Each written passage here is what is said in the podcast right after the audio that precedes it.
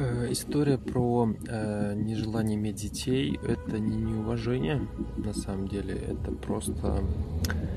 ну хоть и не просто, но тем не менее пара, к сожалению, это не обсудила до брака, не разобрались с потребностями, у кого какие ожидания э, насчет детей, получается, да. Поэтому тут, к сожалению, это данность э, того, что легкомысленно влетели в отношения и не прояснили, кто как видит семейную жизнь, в том числе.